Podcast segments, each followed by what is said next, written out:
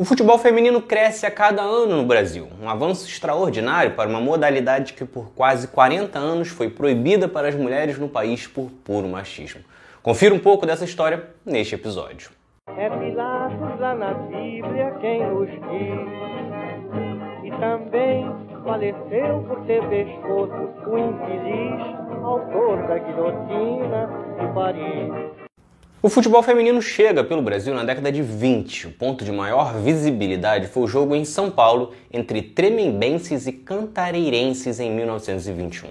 Porém, registros apontam que o esporte já era praticado no Rio Grande do Norte. Na década de 30, a evolução seguiu e já existiam mais de 15 times femininos nos subúrbios cariocas, como Primavera Futebol Clube e Cassino Realengo. Porém, isso começou a incomodar os homens que escreviam para os jornais e até para políticos, questionando a prática, afirmando que não era algo respeitável, e um chegou a colocar que era uma calamidade prestes a desabar sobre a juventude feminina. Ainda assim, o futebol resistia e em 17 de maio de 1940, Cassino Realengo e Brasileiro foram convidados para um amistoso no recém-inaugurado estádio do Pacaembu. A situação gerou diversas críticas e protestos para que as autoridades proibissem o que chamavam de uma exibição cômica. É importante destacar que, além do machismo, o preconceito em torno do futebol feminino era também social. Isso porque as primeiras mulheres a se envolverem com futebol nestas três primeiras décadas eram principalmente mulheres pobres. Exatamente por isso, ao criticarem, os homens usavam expressões como falta de classe, mau cheiro, povo grosseiro e outras denominações similares. Só que, contrariando os críticos, a partida foi bem agradável e alvo de elogios pela técnica. Os opositores do futebol feminino então passaram a apelar para questões médicas, utilizando ideias higienistas, no qual já falei aqui em outro episódio mas basicamente alegavam que a prática do futebol não era compatível com o papel da mulher na sociedade e com isso, em 1941, durante a ditadura do Estado Novo, no governo Getúlio Vargas, foi criado o Conselho Nacional dos Desportos, que no artigo 54 colocava que para as mulheres não era permitida a prática de desportos incompatíveis com as condições de sua natureza, proibindo assim a prática do futebol pelas mulheres. Obviamente existiu a resistência, as mulheres continuaram jogando, porém de forma clandestina. Não dava para existir evolução se não era permitida divulgação, organização ou expansão da prática. A situação ficou ainda pior em 1965, durante a ditadura militar, em que uma alteração deixou ainda mais específico ao adicionar que não era permitida a prática feminina de lutas de qualquer natureza, futebol, futebol de salão, futebol de praia, polo, alterofilismo e beisebol. Somente em 1979 foi revogado este artigo, voltando a autorizar o futebol feminino. Dois anos depois era criada a Liga de Futebol de Praia Feminina no Rio. Também em 1981 surge o Esporte Clube Radar, que foi um grande marco do futebol feminino. O clube fazia excursões pelos Estados Unidos, Europa e América do Sul ao longo da década de 80. Só que só em 1983 que o futebol feminino foi finalmente regulamentado, ou seja, só a partir daquele ano que era permitido criar campeonatos, utilizar estádios, ensinar nas escolas.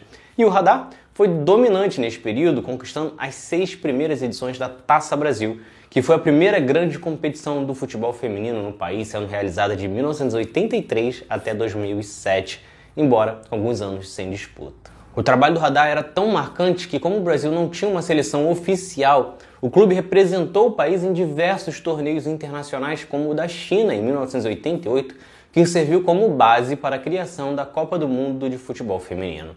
Foi uma competição totalmente em caráter experimental e no qual sequer houve uma confecção de roupa para as jogadoras que viajaram com sobras das roupas masculinas.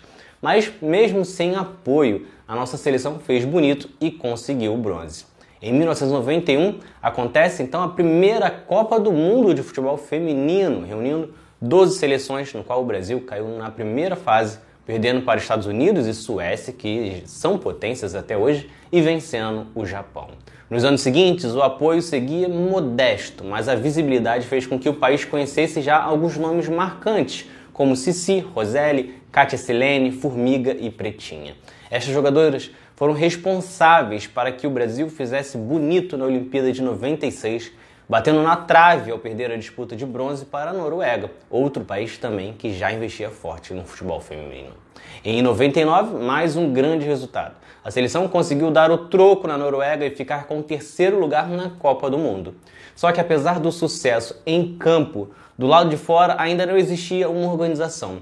Os clubes e federações estavam e seguem até hoje, principalmente nas mãos de homens que, na maioria dos casos, buscavam ignorar o futebol feminino, desmerecer e serem preconceituosos de forma geral.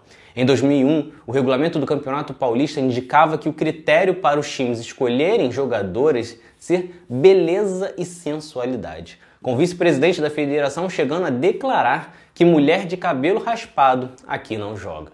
Com isso, o futebol feminino seguia totalmente nas sombras aqui no Brasil e quem jogava profissionalmente era realmente um ato de resistência, até que as poucas que conseguiam um pouco de visibilidade para jogar em ligas mais fortes no exterior, que aí sim tinham uma vida um pouco mais estável, embora totalmente distante dos padrões financeiros dos jogadores mais comuns do futebol masculino. Só que em 2003 surge um cometa que ajudaria a dar ainda mais visibilidade para o futebol feminino.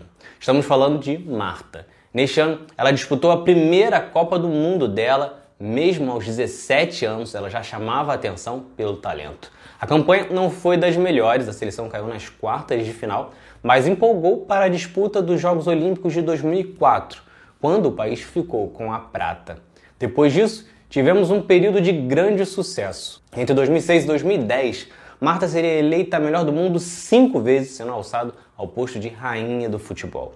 Coletivamente, ficamos com vice na Copa do Mundo de 2007 e a prata na Olimpíada de 2008. Marta depois ainda seria eleita melhor do mundo mais uma vez.